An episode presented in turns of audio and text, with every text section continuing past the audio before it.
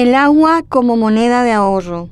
Las lluvias tan esperadas han llegado con el fenómeno El Niño. Los ríos crecen y la tierra está agradecida. A diario vemos cómo en las esferas legislativas se discuten temas personales, como si todo el mundo dependiera de ello. En la vida real, mucha gente sigue sin los mínimos recaudos para guardar el agua. Es probable que más escuelas se derrumben y que los niños que estudian bajo los árboles tengan que terminar el año así, bajo la lluvia. Pero a nadie le importa. También tendremos chorros de agua en los quirófanos y consultorios inundados en los hospitales, porque no trabajamos como las hormigas, no aprendemos de experiencias pasadas.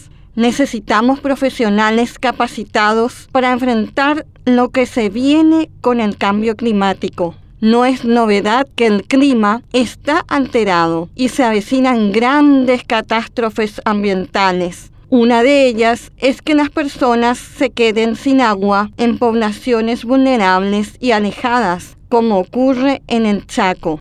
Existen sistemas de reconexión de agua que permiten contar con el preciado líquido para lo básico en un hogar. Por ejemplo, limpiar el baño y lavarse las manos. La capacidad técnica en el Paraguay es muy buena. Ya tenemos muchos profesionales que han ido a estudiar en el extranjero. Hay dinero para despilfarrar en aumentazos, sin sentido, pero no somos capaces de pensar en el futuro, el año que viene, y el modo en que tenemos que cuidar nuestro planeta.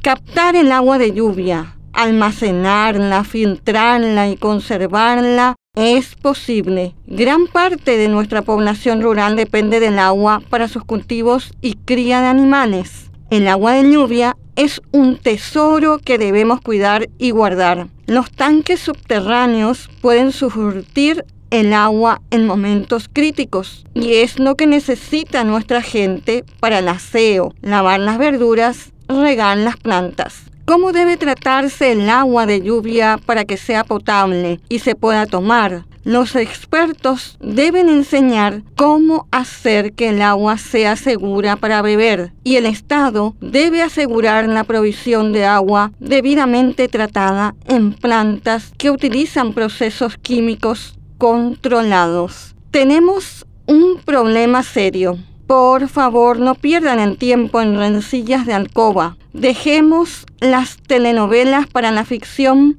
y el entretenimiento. Y por fin, empiecen a trabajar.